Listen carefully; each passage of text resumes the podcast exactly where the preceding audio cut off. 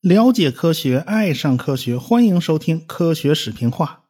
广告还是坐在前面啊！八月二十四号，北京的理性的力量演讲会啊就要来临了啊！现在已经进入了倒计时的准备阶段，现在票呢也卖的差不多了。但是我们知道啊，科学声音的听众是来自于天南海北的，有些人呢只有到了最后一刻才才能确定这个行程，确定这个计划。所以呢，我们的放票啊，它也不是一起全放出来的，那就全抢光了。那是一批一批放出来的，最后还剩下那么一二十张票，我们现在也都放出来了。要是你现在能安排好时间，还有机会抢得到啊！大家可以到科学声音的公号购买我们这次演讲会的门票。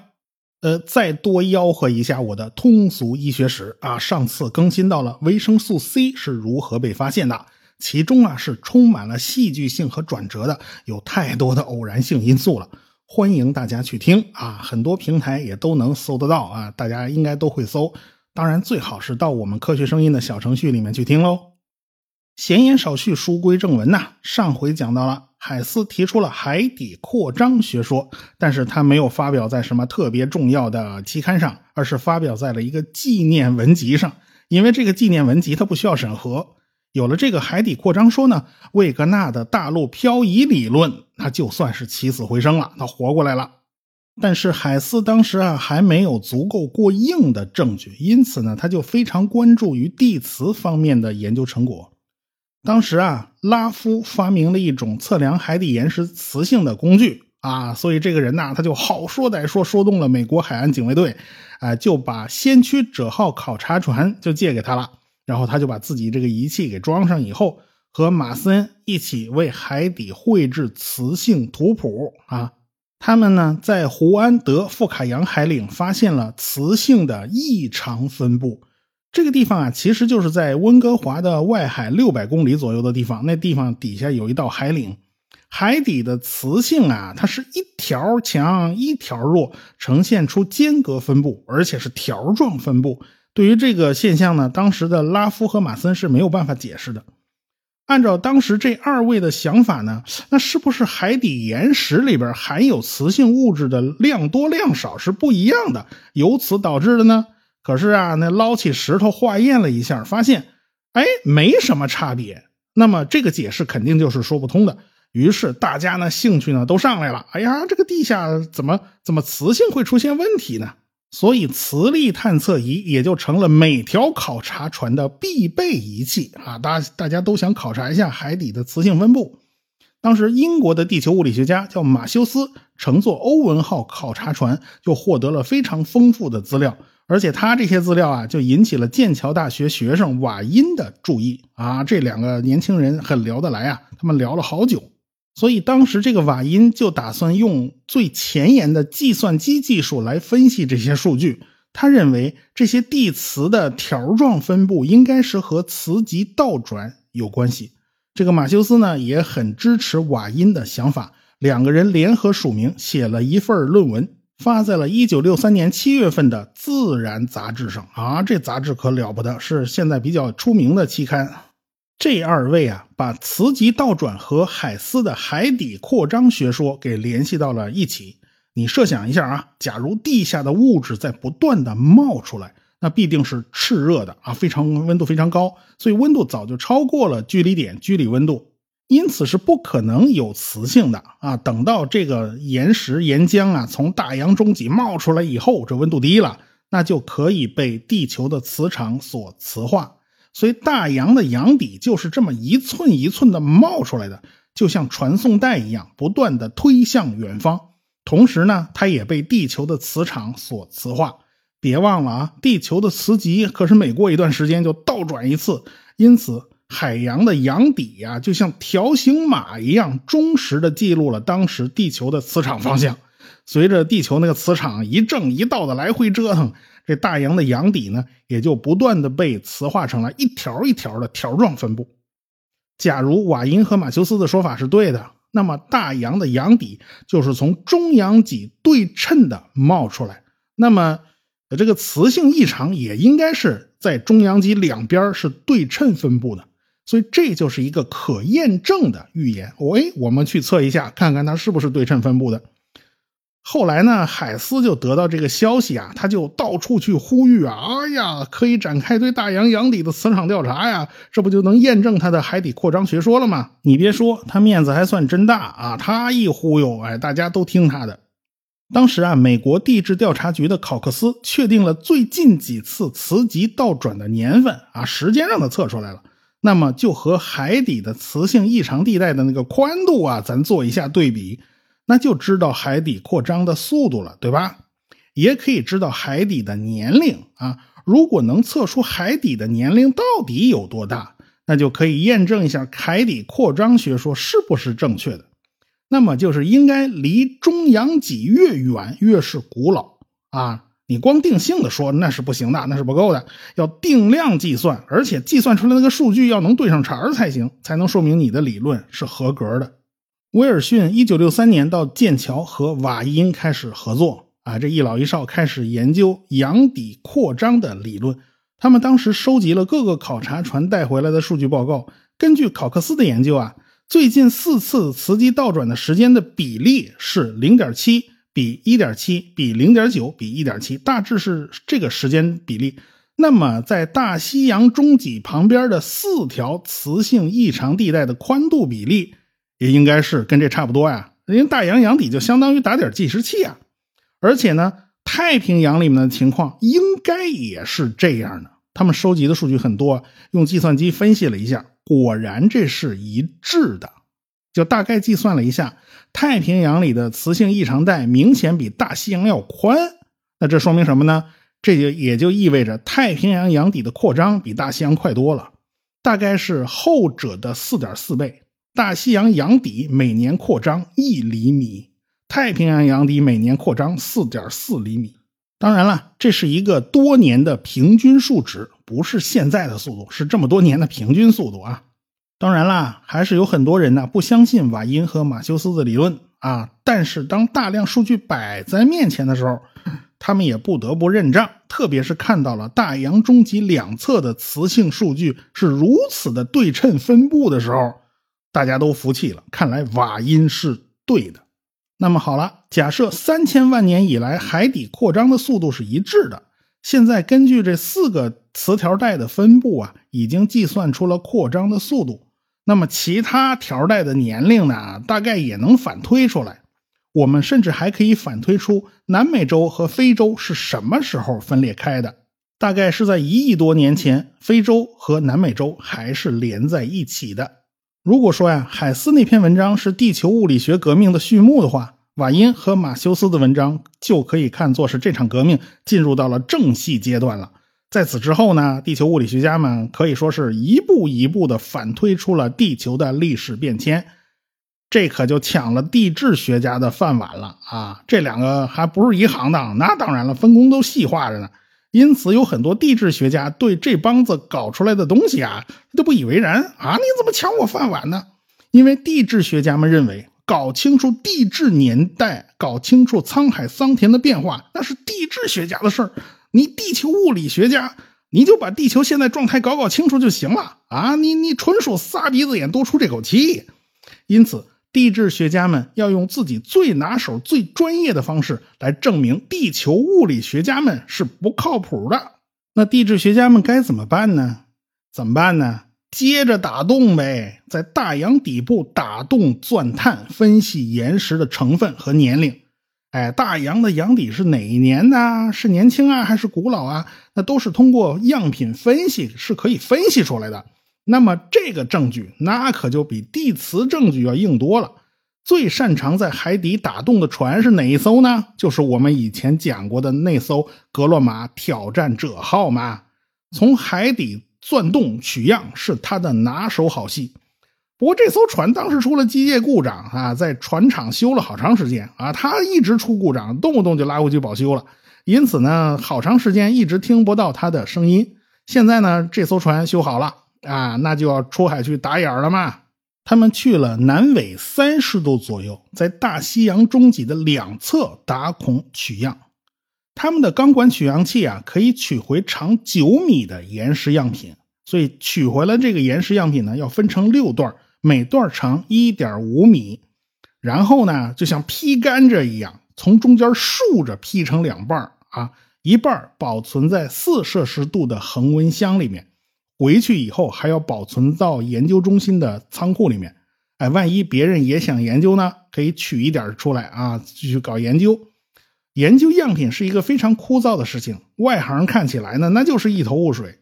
大洋的沉积物啊，主要是由极其细小的单细胞植物的遗骸组成的。这些单细胞生物就是所谓的超微漂浮植物，它们呈针状、盘状或者星状，反正是千姿百态的，经常啊占到沉积物总量的百分之九十五。除了这些超微植物以外呢，常见的一种组分啊，还有一种名为有孔虫的单细胞动物啊，这些东西呢，都只有用显微镜才能看得见。古生物学家呢，就是靠这个来确定地质年代的。地质年代呀，有各种不同的划分层级，最大的时间单元呢叫代，比如说新生代、中生代、古生代、远古代和太古代啊，这都是一大块一大块的。代的下边呢是纪，深海钻探呢只能钻透新生代和中生代的地层，中生代呢包括三叠纪、侏罗纪、白垩纪。新生代呢，就包括第三纪和第四纪，每个纪啊，你可以再划分成世啊，侏罗纪和白垩纪都可以划分成十个以上的世，这些名字只有专家才记得住。第三纪呢，就分为古新世、始新世、渐新世、中新世和上新世。第四纪呢，则分为更新世和全新世。更新世的持续时间大致就相当于北半球冰期的时间啊，反正地质年代非常的复杂。大家最熟悉的大概也就是侏罗纪，因为电影《侏罗纪公园》比较出名啊。白垩纪可能也挺出名的，很多人小时候可能看过什么《恐龙特级克塞》，里边那恐龙就是来自于白垩纪的。你要是能在地下刨出一个霸王龙，那么这个地层十有八九就是白垩纪晚期啊。你刨出什么，它就是在哪个地层。但是你不可能在海底刨出恐龙啊。古生物学家呢就不能靠这玩意儿了，这只能靠这种微小的化石啊去确定地质年代。比如说硅藻啊、有孔虫啊、放射虫啊，这等等这些微小的生物，靠古生物化石只能知道相对的年代啊，你是哪个纪啊？哎，它并不能去知道具体的年份。要知道一块石头到底有多少年、有多古老，要计算具体时间的话，那就只有靠放射性测定法了。很多火山岩呢含有钾元素，一般是钾三十九，极少数是钾四零。啊，钾四零呢是一种天然的放射性元素，经过贝塔衰变以后可以变成亚四零和钙四零，半衰期大概是一点三亿年，所以测定钾元素和亚元素的比值，就能计算出岩石的年龄。而且呢，它特别擅长测量亿万年的东西，起码呢这个年头都在五万年以上才好测。像我们比较熟悉的碳十四测年法就没有办法测这么长了，因为碳十四的半衰期啊只有五千七百三十正负四十年啊，时间长都衰减没了，它就不好测啊。当然了，呃，假亚测年法也搞不定短期啊。要测地球那么长的年龄呢，钾亚测年法也不好使，要靠锆石里面的铀铅笔啊，一段管一段啊。正因为无法相互递态，所以才会有那么多种测定方法。其实呢，早在一九零六年就已经发现了钾元素里面是含有微量的放射性的，但是没有办法测，一直到上个世纪五十年代才能测量。这个方法的好处啊，是氩气是一种惰性气体，它不太可能产生固体化合物啊。你产生个固体化合物就保存在石头里面了吗？像氧气、氢气都是靠这种方法保存在石头里的。所以呢，这块石头生成的时候，它肯定不可能有含有氩元素掺进去，这是不可能的。你说是不是石头里面会有个小气泡呢？这也不太可能，气泡在岩浆状态都会被赶出去。因此，只要你切开一块石头，发现里面含有氩气，那必定是钾元素放射性衰变形成的。因此，这事儿就变得特简单，计算起来很方便。但是有一条，空气之中也是含有氩气的。你在分析的时候，就绝不能让空气之中的氩元素去干扰这个测定。所以，当时加州大学伯克利分校呢，就建成了一台新的质谱仪。它这台质谱仪啊，有办法剔除各种各样的干扰因素。所以科学家们特别高兴，他们就用这台质谱仪测定了内华达山脉花岗石的年龄啊，测出来还挺准。所以美国地质调查局的考克斯就是用这台质质谱仪啊，就完成了磁极颠倒的时间表啊。这个磁极颠倒到是到底是花了多长时间？哎，就是靠这个质谱仪来计算出来的。所以这是一个非常重要的基础性研究。按照地磁的计算呢，他们现在所在的这个位置打出来的海底岩石应该是三千八百万年前的。因为机缘巧合呀，当时华裔的地球科学专家许静华也在这艘船上，他也参与了很多工作。他当时呢，内心里面并不是很认可海底扩张学说，他觉得这个学说太奇葩了。他也觉得海底啊，这个地方的海底啊，那怎么也得有好几亿年吧？怎么可能只有三千八百万年呢？这三千八百万年，它比恐龙还年轻呢，这不行。这个第一个样品取出来的时候，大家都忐忑不安，他不知道这段岩石大概有多大年龄。哎，一开始钻的并不深嘛，只有九米。古生物学家就捧着岩石样品呢，跑到船上的实验室里面。过了一阵子，又跑出来，大概是两千五百万年左右的表层比较年轻啊，这是正常的，因为这是后沉积上去的。当时这个许金华就想啊。海底深处的岩石啊，应该比这个面上的要要老得多，有个是一两亿年都是很正常了，那都是老东西了。这艘船呢，仍然在打洞，仍然在往下钻探，每隔三小时就拿上一段岩石样本，每次都拿的都是更深处的，每次测的都很稳定，大概就是三千万年左右。除了晚见新世，还是晚见新世的东西。最后一段岩石被拉出水面的时候。检测结果还真的就是大约三千八百万年，实测数值和理论数值是相符合的，所以这个许静华他瘪了，他没气儿了，他只能寄希望啊，后面的点它不是这个结果，所以那个船呢就换了一个地方，开始到下一个孔位开始往下钻，这个孔位的编号是十五，距离大洋中脊的轴心大概是四百二十公里。按照磁异常分布的理论计算，这里面的大洋海底应该是两千一百万年的年龄啊！就在一九六八年的圣诞前夜，这格罗玛挑战者号就开钻了啊！深度一百五十米，上层的软泥这一这些层大概只有一百万年左右，非常年轻。钻头钻到了一百米的时候，取上来的样板仍然只有六七百万年啊！当时许静华就是很想找个地方偷着乐一下。想想，哎呀，太不给人面子，不太合适，最后忍住了，没笑出声来，因为他内心里面还是反对海底扩张学说的。现在这数据啊，跟这预测就对不上了，而且是严重对不上。但是我们要知道啊，我们研究科学是有两种方法的，一种叫归纳法，一种叫演绎法。我们做试验或者统计调查，这种方法叫归纳法。归纳法最大的问题。就是怕碰上黑天鹅，这一次这许静华就碰上了。上一管子样品还是八百万年前的岩石，岩石啊，这下一管子就穿越了一千万年，变成了一千八百万年。这是地球忽悠大家，这是。最后啊，这一管子岩石样品是在晚上九点钟被拉出来了，测量了一下，果然是两千一百万年前的，理论预测呀，完全吻合了。这一下，海底扩张学说就很难反驳了。所以，格洛玛挑战者号这一次航行啊，打了很多眼儿啊，分析了很多结果，都是符合海底扩张学说的。其实呢，海底的磁异常地带啊，并不是平面上的两维结构啊。你说是二维码，其实它不是，它是三维结构。因为海底还在经年累月的不断沉积，每一层的磁化它也是不一样的。即便是啊，计算三维的数据。这海底扩张学说，它也是完全符合的，所以这个理论非常非常的扎实。到了一九六九年二月，这艘船干完事儿了，打完眼儿了啊，停到了里约热内卢，结束这一次考察的时候，许静华呢已经完成了一个一百八十度的大转弯。当时有很多地球科学界的人跟他一样啊，都是完成了一个一百八十度的大转弯啊，从原来的反对者变成了支持者。所以他也是这次地球科学革命的亲历者之一。所以他后来写的书记录这段历史的时候，就写的特别的生动，因为他是自己经历过的事情。就在一九六五年，好几个学者就聚集到了英国的剑桥大学。比如说，美国的海斯就颠颠颠跑到了啊剑桥啊，见到了威尔逊呐、瓦因呐、马修斯啊这几个人就碰了个头。几个人聊来聊去呢，很多新思想就冒出来了。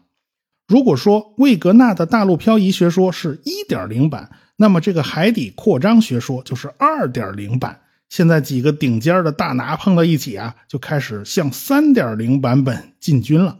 尽管现在大家都承认呢，大陆的位置是会移动的，都不是原来老待在这儿啊。像非洲跟南美洲原来就是粘一块的，呃，而且呢，大家也都知道了，海底是不断的从中央脊冒出来，从海沟扎回去啊，就像传送带一样在不停的转动。